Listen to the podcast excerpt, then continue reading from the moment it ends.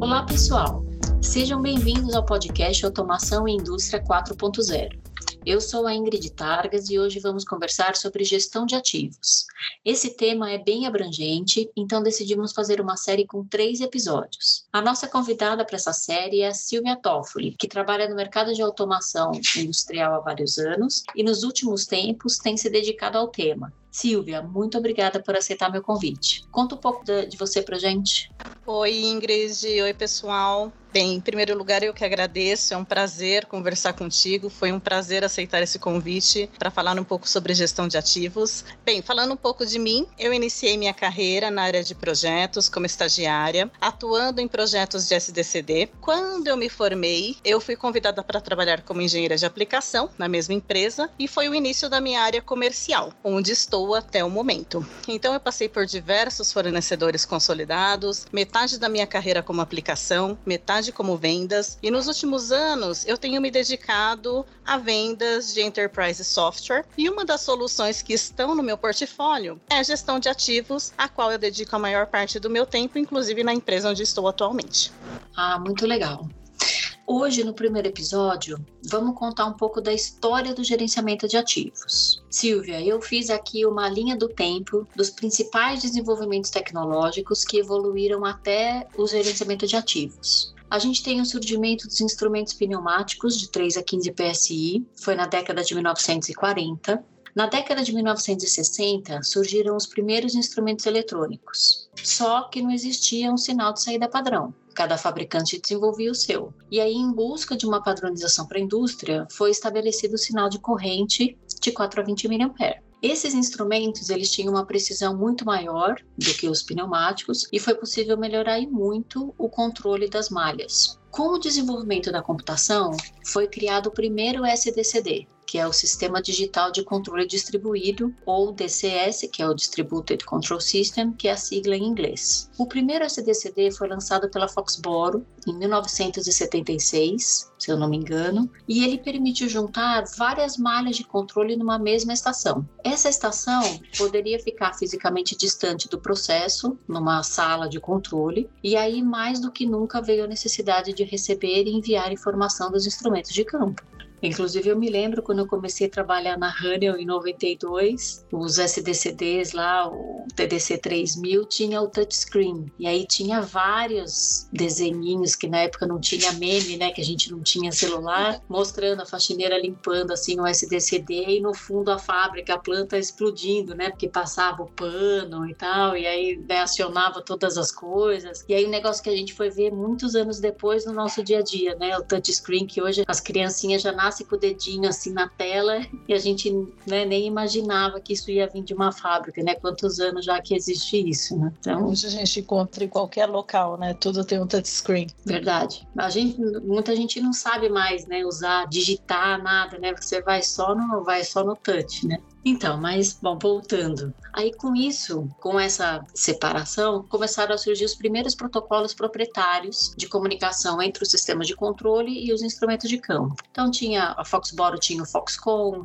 a Honeywell o DE, a Bailey o FSK, a Yokogawa Brain, e era tudo ótimo, desde que você comprasse o instrumento de campo e o SDCD, tudo do mesmo fabricante. Sim, e, e é até importante, né, é, constar que nesse período os clientes clientes tinham um ganho significativo com essas tecnologias, né? Porém, a instrumentação tinha que utilizar os protocolos pré-estabelecidos, né? Mas foi um marco muito significativo, tanto para automação como para manutenção, né? Eu diria que eram os primeiros indícios de inteligência, né? Se é que a gente pode nomear assim. Ah, eu, eu acho que faz, faz bastante sentido falar em inteligência de campo, né? Porque veio de uma necessidade e a evolução partiu daí. Tanto que, na sequência, teve o lançamento do protocolo HART. E eu não sei se você sabe, Silvia, que o protocolo HART ele foi originalmente desenvolvido pela Rosemont. A Rosemont, para estimular, encorajar a utilização da comunicação digital né, com os dispositivos de campo, abriu mão dos direitos do protocolo HART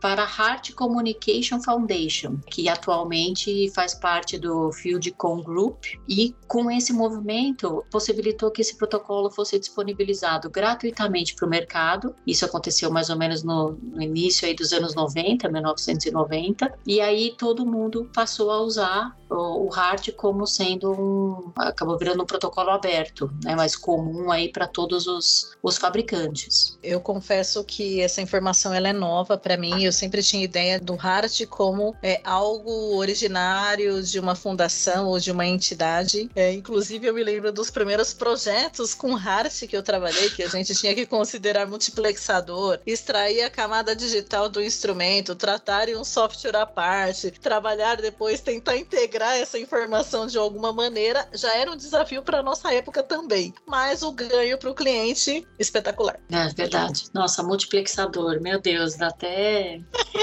dá até arrepio de lembrar as propostas. Você tinha que fazer praticamente uma proposta à parte, né? Você dimensionava STCT, depois você dimensionava só o HART, né? E aí, claro, depois na evolução dos outros protocolos também, né? Isso aí, tudo isso, esse trabalho também foi evoluindo. Né? Aí, com a evolução da tecnologia, surgiram outros protocolos digitais de comunicação, o Foundation Fieldbus, o Profibus PA, que permitiram um salto tanto qualitativo quanto de quantidade mesmo, né, de informação disponibilizada pelos instrumentos de campo.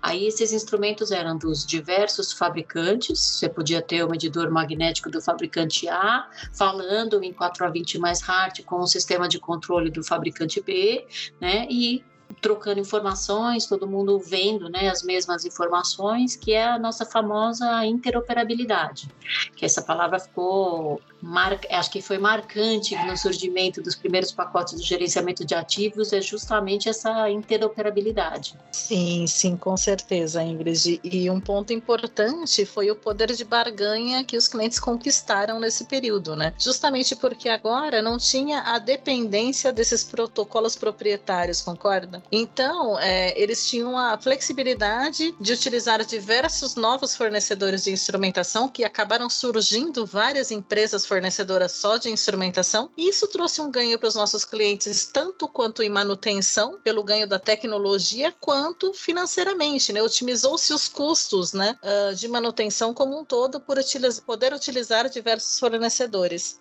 Com certeza. Os primeiros pacotes de software de gerenciamento de ativos foram lançados entre 1996 e 1998. E inicialmente, eles eram dedicados para manutenção e calibração da instrumentação de campo. Então, as siglas, né, o DD, o DDE, o FDTDTM, né, são as siglas das diferentes tecnologias usadas para integrar esses diferentes instrumentos no, nos diferentes pacotes de software da, que surgiram na época. Apesar de que nessa época mesmo a gente tinha dois pacotes de software só no, disponíveis no mercado, mas enfim, já foi uma, uma ruptura aí no que a gente vinha vivendo até pouco tempo antes, né? Sim, sim. E além disso, é, integravam né, os dispositivos inteligentes, ou seja, é, o instrumento continha muito mais informações do que antes, né? Informações importantes e relevantes para manutenção, né? Ou seja, é, você conseguia acessar alguns dados técnicos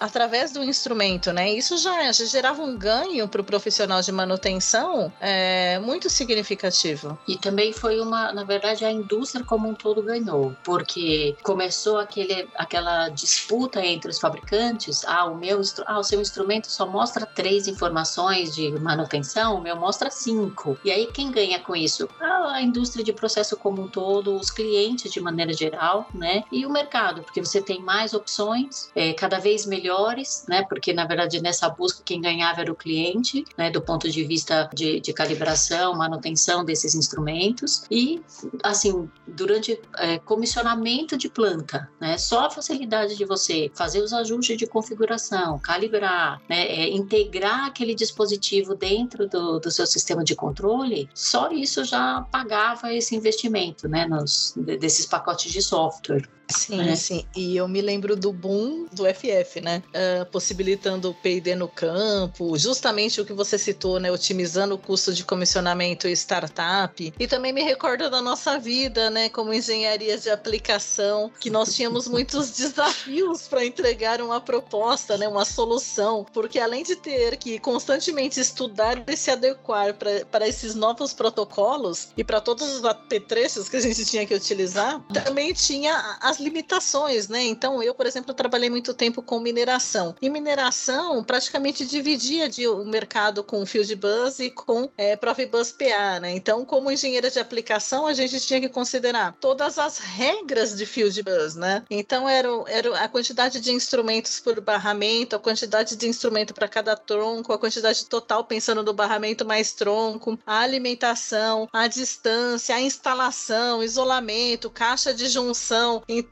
fora as limitações do DCS, né? Mas o ganho para o cliente era excepcional para a época. Sem dúvida, sem dúvida. E não, a gente não pode esquecer o terminador, né? Que a gente fazia tudo isso e esquecia um terminador daquele. Daquele... todo o nosso trabalho. Exatamente. O terminador terminava mesmo com tudo. Mas, depois de um tempo, os fabricantes, né, dos acessórios para a rede de campo começaram a disponibilizar uns softwares para ajudar a gente a fazer esse dimensionamento. Você desenhar, você até falava qual instrumento que era, ele ia arrastando ali os instrumentos, montava a sua rede, aí ele já fazia esses cálculos todos para a gente. Mas quando começou, onde eu trabalhava na época, uma pessoa foi lá para Gringolândia, fez o, o curso, voltou, fizemos um Excel e era aquela planilhinha do Excel que a gente usava para fazer esse dimensionamento. Não tinha assim muitos e aí alguém sempre tinha que olhar, né, para ver se estava tudo certo, mas era era com bastante emoção realmente para fazer essas propostas no começo. Como acho que todo começo de tecnologia, na verdade, né, tava todo mundo aprendendo a gente, o cliente, enfim. Com certeza, né? Não, com certeza.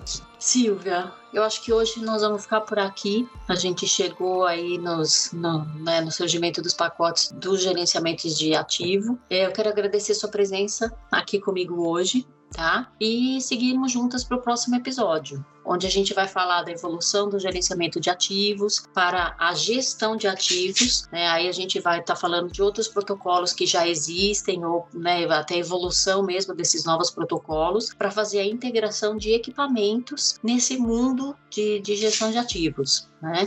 E vamos falar também de como a indústria 4.0, machine learning, prescrição, predição estão impactando a gestão de ativos como um todo. Você quer deixar uma mensagem aqui para os nossos ouvintes, fica à vontade. Claro, claro. Eu agradeço, Ingrid. É um prazer conversar contigo. Foi um prazer participar dessa série que nós estamos fazendo. Muito interessante. E aguardo todo mundo no próximo episódio. Ah, sim. Seguimos juntas para o próximo episódio. Para saber mais e acompanhar as nossas novidades, sigam minha página pessoal no LinkedIn, Ingrid Targas, e no Instagram, Ingrid N. Targas. Se você quiser saber mais sobre um assunto ou tiver sugestões, envie um e-mail para ingrid.targas targas@englishcab.com.br e você também pode acessar nosso site www.englishcab.com.br ou nos acompanhar pelo Twitter e LinkedIn. Obrigada e até breve.